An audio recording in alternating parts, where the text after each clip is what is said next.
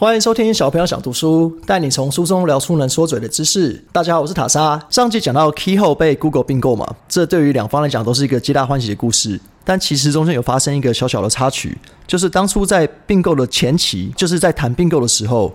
Keyhole 被一家在以色列的软体公司 Skylight 提告侵犯专利权。这天 Skylight 它主要做的事情是为政府机构提供城市的景观。对于 Keyhole 来讲，他觉得 Skylight 的公司做的事情跟他们是有点差异，但他就觉得说，这件 Skylight 是为了知道 Keyhole 被并购，所以才来找麻烦。但这件事情实际上对于 Keyhole 也造成了蛮大的影响，因为本来 Google 已经要并购了嘛，但是因为有这个专利权侵权的官司产生。所以让 Google 把这个并购暂时延迟了，因为你也不会想要买一间在官司产生的公司嘛。Google 当时的角度是希望说，Keyhole 你们先把这个官司处理完，我们再来并购。对于 Keyhole 来讲，完全没办法接受啊，因为他们有很大的时间压力。因为当初 Keyhole 和 Google 谈的收购条件是，Keyhole 的员工跟股东可以获得 Google 的原始股。那原始股在还没上市的时候是相当值钱的，因为大家都知道 Google 是一个很了不起的公司，股票交易一上市，股价绝对是一飞冲天。所以他们如果能够换到这么便宜的原始股权，是相当难得的机会嘛。但是因为这个官司造成他们的收购要推迟，推迟到已经到了股票上市的日期了，并购还没有成功，所以他们 Keyhole 的员工看到。Google 的股价涨到每股已经一百多元了，可以这样说，只要 Google 股票每涨一块钱，Ko 的团队就损失一块钱，所以他们当时很急啊。但是我觉得 Skyline 就是抓准这一点，他们知道 Ko 很急，所以他们就不和解，就是要告下去。他们想要拿到他们想要的条件。但是其实 Google 是很看好 Ko 这间公司跟他们的地图技术，所以到了后来，Google 的高阶主管觉得说。这件事情如果再拖下去，可能会影响到他们 Google 之后的地图的发展，所以他们决定说不管了，我们就还是先执行收购。但是他们有一个条件是说，如果 Keyhole 跟 Skyline 这间公司之后专利有任何的违约金或是任何的费用，是 Keyhole 自己要负责，那 Google 不管这些东西。那对于 Q 来讲，他们但是能够急着先被并购最好，这些条件都还算可以接受。最后并购是成功了，只是中间只有这个小小的插曲补充一下。那 Google 在那个同时，其实不是只有并购 Keyhole 这间公司，应该这样说，Google Map 的根基其实是主要由三家公司构成，是由刚刚我们提到的 Keyhole、跟 Where To、跟 ZipDash 这三家公司合在一起，才能叠合不同的地理图层，包括卫星图、照片等等，然后还有交通即时的预测，最后才成为现在我们用的 Google Map 的前身。Keyho 原本是一间新创公司嘛，那大家也知道，新创公司都是比较辛苦，就是要花钱到很省，因为毕竟可能都没有收入，是靠创投基金在生存。那当然是你不能花钱大手大脚嘛，所以大家都很省。当他们整个团队到了 Google 这家新的大公司后，他们其实有点适应不良，就有点像刘姥姥进大观园这种感觉。因为他们的心态就是很省，能省则省嘛。所以他们刚去公司的时候，Google 帮他们分配了一些该有的设备，像电脑啊、桌子这些最基本。本书的作者他节省的概念就跑出来了，他就跟在帮他装网络路由器的员工说：“哎，其实这个型号跟我家的差不多，还是我把我家里那个旧的拿来用。”以新创公司角度来讲，这当然是对的事嘛。公司能省则省，可是对 Google 这么大的公司，会觉得。这什么心态啊？你来的这么大公司，你还自己在从家里带东西，太难看了吧？所以其实他们的心态要再转变到这大公司，也是有一段磨合期。那其实后面他们跟 Google 的创办人 Larry Page 会面的时候，也有碰到类似的事情。因为他们当初在并购的时候是有签约说用户要达到五十万人，他们要跟 Google 创办人 Larry Page 见面的时候，其实也是很紧张。他们不想要第一天上班就让这间公司的创办人觉得说这些人格局太小，所以他们当初合约上写的是说 Keyhole 必须至少要获得五十万的使用者嘛，所以他们一去就觉得要把格局拉高，要做出自己的格调。他们就跟 Larry Page 说：“你觉得我们要有一千万的使用者，你会比较开心，还是能够赚进一千万美金？”啊，因为其实一千万使用者对他那时候来讲已经算是有点碰风的数字了啦。但是我只能说，有钱跟你想的不一样啦。他这句话一讲出来，Larry Page 就笑了。他觉得说你的格局太小，我认为你们应该把目标定的再大一些。这种感觉就像是今天天气很热，你想要买个饮料，你问你爸爸说：“呃，你觉得我要买珍珠奶茶好，还是要买鲜创奶冻好？”你爸看你就笑了笑说。为什么不把整家店都买下来呢？大概就这种感觉。不过这也可以看出，Larry Page 其实对 Google Map 是相当看好的。他目标很远大，他觉得这件事情一定会成功，而且会成为未来的趋势。那这边提一下，当初跟 Keyhole 差不多是同时被并购的，HERE To Tech 这间公司。这家公司主要产品是地图软体应用程式。当时市场上最领先的是微软所开发出来的街道和旅行这个程式。但这个程式有一个缺点是，它是 CD 版，它是光碟版的。所以你要使用的话，你必须在电脑前放入 CD 才能看，所以没有这么样的及时性。Where to Tech 他们想要开发出一个算是比较先进的城市，会比较及时。假如说我现在要去大安区，我现在把我的地图移到大安区，它会预测到你可能会看附近的地方，它会把那些档案先读取进来，那你在移动的时候不会需要其他额外的读取时间。但这个做法用在电脑上会有读取权限的问题，所以没办法完全做到他们想要的样子。那他们就是因为这样，可能一直迟迟找不到新创公司来投资。然后最后经过牵线找到了 Google 的创办人 Larry Page，他看到他们产品的时候就提出一个问题，说为什么你们不用网页版呢？因为网页版就没有这些读取权限的问题，所以可以做到更及时性。所以他们后来就努力往这个方向开发，然后也让 Google 觉得说，哎，这是一个可以合作的公司，所以把人并购下来了。然后刚刚讲到 Google 并购 Keyhole 嘛，那美国法律是因为像 Google 这种上市公司。并购的话算是一个重大资讯揭露，所以他在政府同意公布前，你不能随便公布，因为这会影响股价嘛。所以他们那些内部核心的员工都知道要已经被并购了，可都迟迟不能跟家人朋友说，所以他们其实心里也是很兴奋，想要分享，可是说不出来。然后到了终于可以公布的时候。最大受益人是谁？就是他们的房东，因为 Keyhole 当初很穷，连房租都付不出来，所以他们用股份去换房租。那他那个房东当初也拿了不少股份。刚刚有讲到嘛，Keyhole 跟 Google 的并购是他们要换股权，所以等于这个房东的股权从 Keyhole 的变成 Google，这根本就无痛升级啊！所以作者就很兴奋，在可以公布这件事情之后，就打电话给那个房东，想要分享这个好消息啊！因为房东那时候刚好心脏病开刀在住院，没有接到电话。那他是开完刀在病房看新闻的时候才知道，有没有很常听到的故事？我也是看新闻才知道，我变大股东了，所以他当然很开心啊。他说他那时候爽到心脏才刚开完刀，又差点心脏病发，只不过我可以理解他那个无痛升级的快感了。再讲到 Google Map 的商家资讯，商家资讯在以前的年代是一件相当复杂的事情，因为他必须要由专员一个一个打电话去说，哎，请问这家餐厅你们是几点营业到几点？你们礼拜几公休呢？让你想想看，美国成千上万家的餐厅，你怎么可能一家一家打电话？所以等于是网络上这些资讯都超级落后。你可能想去一家很想去的餐厅，可他说不定早已经倒了半年了。就是因为这样子，大家对于一般的这种餐厅资讯都算蛮不信任的。但是因为人力不足，你不可能更新到太及时。所以 Google 也想要改善这件事情。改善的方法是，原本这些数据都要靠第三方的资料提供商来提供。那这些资料提供商刚刚有提到嘛，它数据更新没有那么及时。但 Google 发现这些资讯是他们赚钱的一个好机会，因为他们内部。自己的搜寻记录有发现，Google 的搜寻里面，在那个年代有九十三趴对他们来讲都是无用搜寻。那所谓的无用搜寻是他们没办法因此下广告的搜寻。那其实可以想象啊，你各位啦，一定也搜寻过很多羞耻不敢让别人看到搜寻记录了。不要讲别人，讲我就好了。我朋友要看我的搜寻记录，我绝对不给你看，因为都是一些很尴尬的事情。我有时候会搜寻一些很无聊的事情，像是说为什么狗晒不黑，乌龟跟光鸟谁跑比较快，或是怎样让阿妈觉得我吃饱了。那其实这种搜寻记录对于广告商来讲，他真的不知道怎么下广告啊。有九成多的搜寻是这种无法下广告的搜寻。他们赚钱的搜寻来自于什么？主要就是旅游规划跟房地产相关。那这些都是跟 Google Map 有相当关系嘛？那加上很多商家资讯都是可以下广告的。像现在也是啊，你家搜寻餐厅，那就可能会有很多你附近餐厅广告跑出来。这对 Google 来讲就是一个重要营收的来源。所以他们觉得说，他们要好好的把心力放在这个上面，让他的搜寻商家资讯都变得更准确。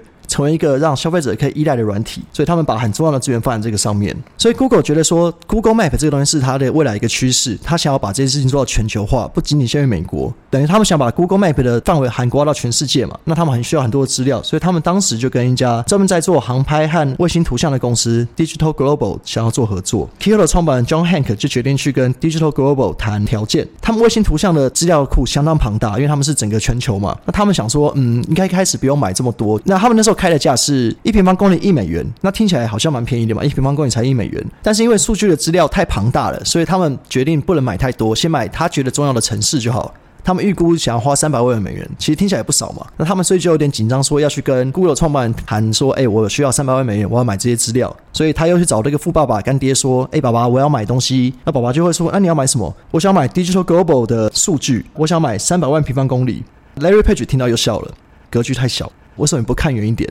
他就问说：“这个资料库总共有多庞大？它有全世界整个地球的资料吗？”这种感觉就像是你赚了很多钱，想要买房子，你看了一个社区，你很喜欢，说：“哎，爸爸，我买这间。”他说：“为什么你不把整个社区买下来呢？”大概就这种感觉。所以他们总共花了八千万美元，把所有的数据都买下来。这再度强调了 Google 对 Google Map 是真的非常看好，可以说是你只要花这个钱能够带来成效，花再多我都愿意。所以这也造成了 Google Map 的使用率，它的整个精准度，它的资料库庞大，就是因为他们把所有的资源都投入在这个上面。而 Google 对 Google Map 的积极程度，还有 Google Map 的成长，让当时的竞争对手微软也有点看不下去了，他还想要切入这个市场，因为他觉得这也是一个未来趋势之一。微软的总裁为了跟 Google Map 做对抗，他提出了一个虚拟地球的产品方案。他也想要做类似的事情，也要切入这块地图的市场。他在当时一个全数位化大会上面展现了他的虚拟地球。只不过让他很尴尬的是，当时在这个微软虚拟地球的大会上面，观众提问的问题几乎都跟微软没关，都是问 Google Map 相关。那比尔盖茨当然很气啊，就像你在路上碰到肯德基爷爷，你跟他说：“哎，大麦克怎么可以这么好吃啊？”那可以想象，肯德基爷爷一定也超气的。你在那边问我竞争对手的产品，所以他那时候也很气，他就说。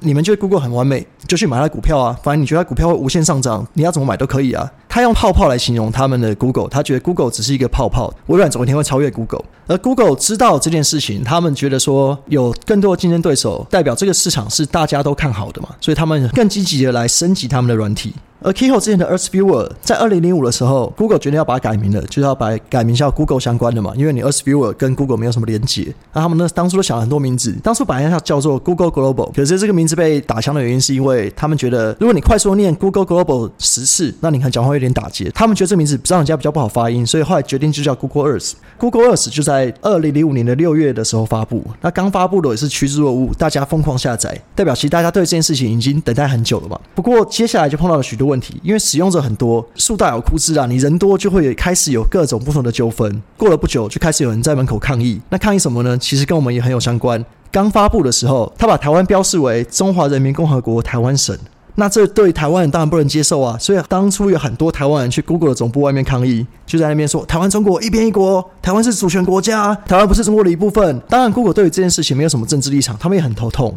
除了台湾以外，尼加拉瓜和哥斯达黎加之间也有相似的纠纷。那这件事情其实更严重，因为 Google 把哥斯达黎加的一个小岛写成了尼加拉瓜的土地，所以尼加拉瓜就因此派了五十名士兵去占领那个小岛。他说是 Google 说这是我们领土，所以我们来占领这边很合理。我只是回到我的领土而已。因为这种东西 Google 也不想参与，因为说出来这也不关他们的事情，他们只是提供你一些资讯，但是就会被有些有心人士拿来做文章，让他们也很困扰。所以他们后来的决定方式是。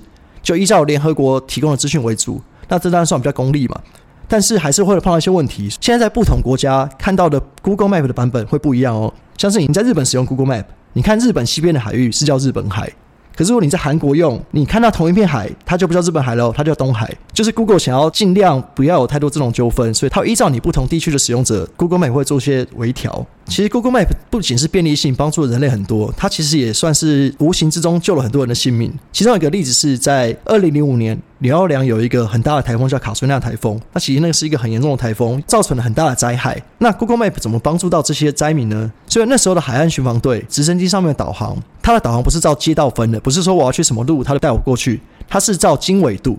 但是一般人哪知道经纬度？就是你现在讲出来，你现在所在的地址，其实你家，你知道你的经度纬度是多少吗？那大部分是讲不出来嘛。所以如果我现在是一个灾民，我困在我家的屋顶上。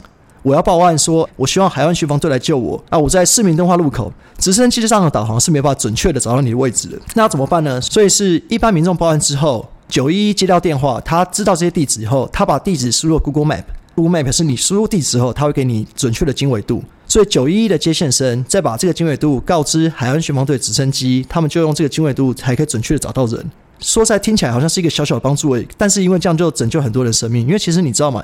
淹水的时候可能真的是随时都可能会出意外。那如果因为找不到路而丧失了最佳的救援时间点，那其实很可惜嘛。所以其实当初也是很多灾民是蛮感谢说有这件事情，让他们可以安全度过这一个难关。那之前讲到的主要都是在桌机上、电脑上的应用。那什么时候才开始进入到手机呢？因为手机上的导航才是真正比较方便嘛。因为你平常不可能搬着电脑出门，带着笔电来做导航嘛。所以如果要真的普及，让这个 Google Map 更便利性，一定要放在手机上。那最开始是从什么时候开始？是在当初在二零零六年的时候，Google 先跟黑莓机合作。那时候的手机里面其实有 GPS 了，只是因为没有用啊，因为你 GPS 没有相对应的应用程式，你空用 GPS 也没有用，因为那 GPS 太耗电，所以其实手机在刚出厂的时候都会把那个 GPS 关掉，让你一般消费者没有特殊的应用程式也无法使用，它是会帮大家省电。所以那时候黑莓机就可以下载 Google Map 的手机版本。那车上的导航系统是差不多二零零九年才开始使用，就稍微慢了一点。那讲到手机，怎么可以忘记 iPhone 呢？第一支 iPhone 上市是在二零零七年，在二零零六年，贾博士就有和 k e y o 的创办人 John Hank 联络了。他打电话这过程其实看起来像诈骗集团。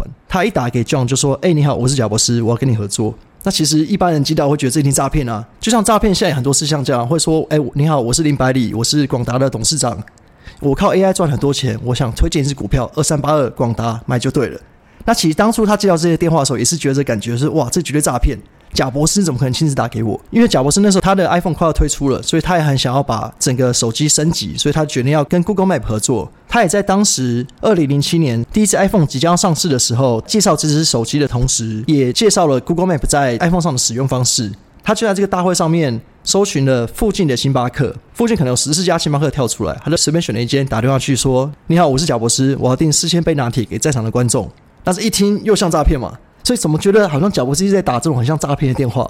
只不过也是知道说，贾博士会在他的手机即将发表前，花了这么大的篇幅在讲解 Google Map，代表他也是很期待 Google Map 跟 iPhone 跟手机这种的结合，因为他也知道未来大家都是要靠手机来导航嘛。到了 Google Map 上手机之后，接下来故事大家都比较了解了吧？因为就是看到的 Google Map 就跟我们现在看的差不多，那只是现在的定位可能更精准，街景服务又做得更准确，商家资讯更新的更及时。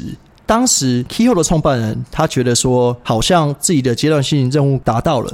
他有点想要新的刺激，他想要自己再去创业。他就跟 Larry Page 说，他想要离开 Google 了，他想要创立一间新创公司，是用 Google 的地图技术来做更多的衍生。那其实 Larry Page 也舍不得他走，因为他觉得 Google Map 能够成功，这个 John Hank 算是一个很重要的角色，所以他就建议说，你不如你就内部创业，我们用互换股份，你把你的新创公司留在 Google 里面，那你还可以依然享用 Google 的资源。那其实这对新创公司当然是超级好啊！我资源全部都省下来，我连资金都不用找，就已经有富爸爸了。那当然是很好的一件事嘛。他就成立了一家 Niantic Labs 这间公司，他想要把自己对地图的了解与热情跟游戏结合在一起。那为什么是游戏呢？是因为他有一个小孩很喜欢打电动，都在打 Minecraft，都不想出门，所以他跟他儿子有一个协议，说你要走出户外，拥抱人群。如果你每天出门一小时，那你就可以打一小时的电动。鼓想要因此鼓励他儿子多出门，可是他讲说，那为什么不能把出门这件事情跟游戏合在一起的？为什么游戏只能在家玩？他这个概念后来创造了一个超级成功的游戏。这个游戏应该大家听过，Pokemon Go 就宝可梦。那个游戏刚出的时候是蔚为风潮啊，所有人都在玩，像我也是着实玩了一阵子。它这技术就是透过趋势整合，把游戏的东西透过 Google Map 的地图技术整合起来。怎么 Niantic 这间公司在二零一五年的时候就脱离 Google，所以其实它推出这款游戏的时候，已经算跟 Google 没有太大关联了。它那时候的资金来源主要是任天堂。那其实当初能够跟任天堂合作的原因，是因为任天堂 CEO 的老婆她很喜欢这种虚拟混合的游戏，她是一个铁粉，所以她觉得说跟这间公司合作不会错。那果然在宝可梦 Go 这个游戏推出不到两个礼拜。任天堂市值就飙升了一百二十趴，所以其实这个公司的合作也算是相当成功。那因为这个游戏我也是相当喜欢啦，虽然说最近已经没有在玩了，但是代表这种透过地图趋势整合技术，说不定在未来也是一个趋势。那 Google Map 最后的成效怎么样？其实大家也知道了嘛。但现在每日平均活动的用户大约十亿人，跟当初他们去找 Larry Page 说的一千万人比起来是天差地远嘛。所以这样看起来，Larry Page 那时候算很有远见，会觉得一千万人这开什么玩笑？这格局根本太小了嘛。那我们也知道，Google Map 其实跟我们的生活现在是一定离不开的嘛。想想看，你今天按了几次 Google Map，Google Map 这么多人用的事情，也有很多有趣的小趣事。那如果大家有什么想听的，或者什么问题想问，欢迎留下五星评论，我有看到就再回复给大家。就差不多到这边啦，谢谢大家，我是塔莎，拜拜。